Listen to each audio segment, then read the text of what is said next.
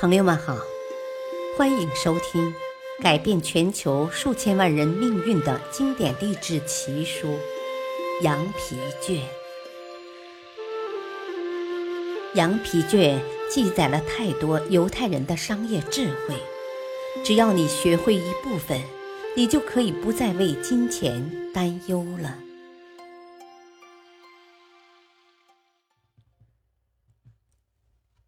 第九章，金克拉密码。第八集，克里斯列托，昂首向前，永不服输。生命有如回音，你喊出什么，就听到什么；播什么种子，收什么果子；给予什么。得到什么？你在别人身上看到的，其实就存在于你自己身上。不论你是什么样的人，不论你做什么工作，如果你希望在人生各方面都得到最好的收获，就必须发掘自己的优点，在任何处境下都往好处想。克里斯列托从小就是小联盟棒球队里的个头最小的选手。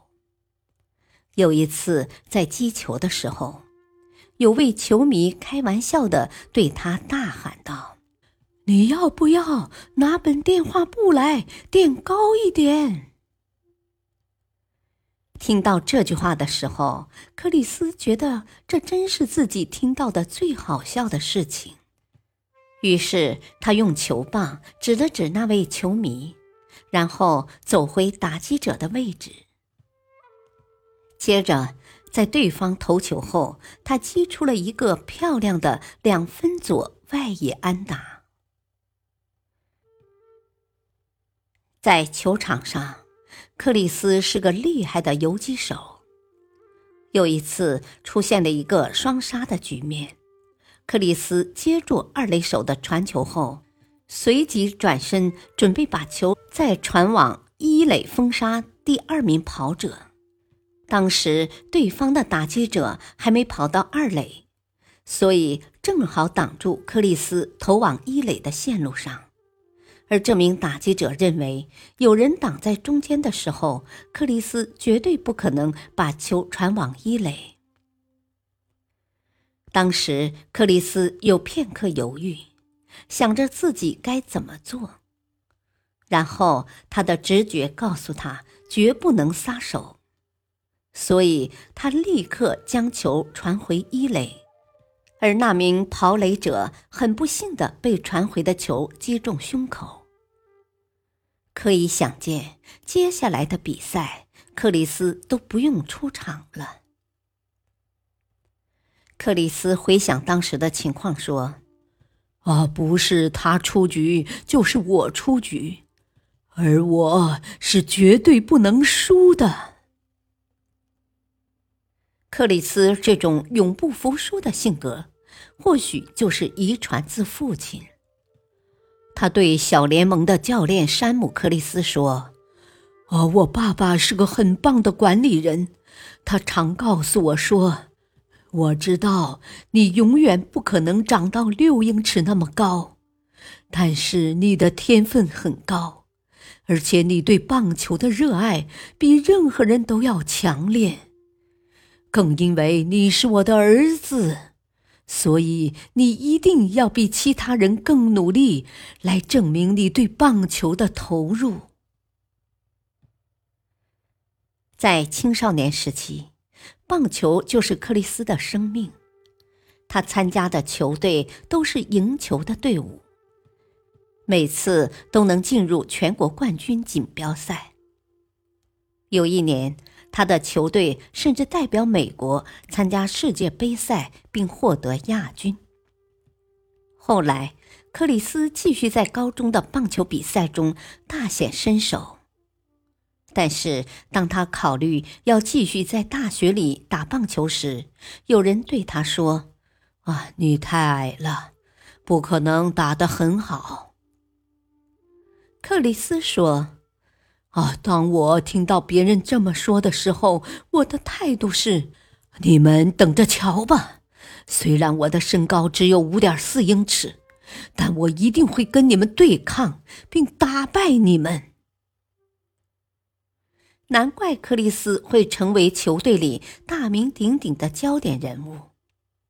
克里斯告诉我们：“啊，在我十几岁的时候，我一直是充满自信、主动积极，而且保持着必胜的决心。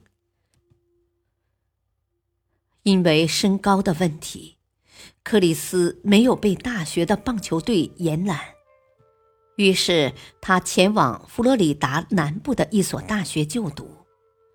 他去找学校的棒球教练，要求参加球员的征选。他原以为竞争对手都是些龙套角色，没想到他们全是来自迈阿密、佛罗里达和德州的高手。面对这样的情况，克里斯还是不改初衷的勇往直前，而球队里的学长们也都很喜欢他。不过，教练的看法却和他们不一样。整个赛季下来，克里斯因为自己的身高和西班牙、意大利混血，一直受到教练的侮辱。除此之外，他的学习成绩也不太理想。克里斯的父亲是最了解他的人，认为他最好的选择是取得学位，然后回到他们的家族企业工作。对于这样的决定，他是否会后悔呢？克里斯说：“啊，那是当然的，这代表着自己梦想的结束。不过，那依然是个明智的决定。”克里斯大学毕业，取得机械工程的学位后，便加入了父亲、母亲和爷爷的行列，共同经营家族企业——坦帕铜铝公司。这个公司是克里斯的祖父和父亲于1957年创立的，专门生产大型国防武器的零件。克里斯的父亲原本是他的棒球教练，也是公司的总裁。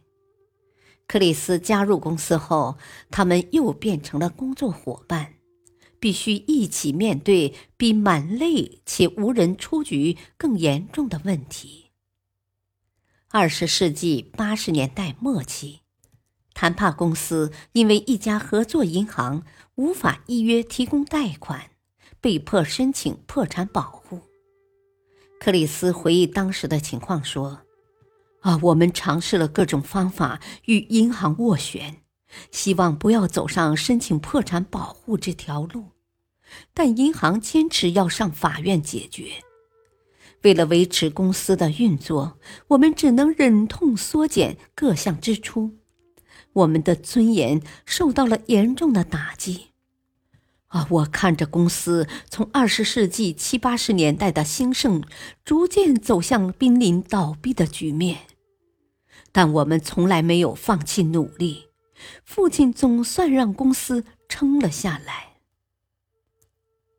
然而，最大的打击依然在一九九二年到来了。当时，公司发生了严重的电力故障。生产中，电力供应经常突然中断，或电压突然增大，导致价值十五至三十万美元不等的机器内部电路板和控制电路全部烧毁。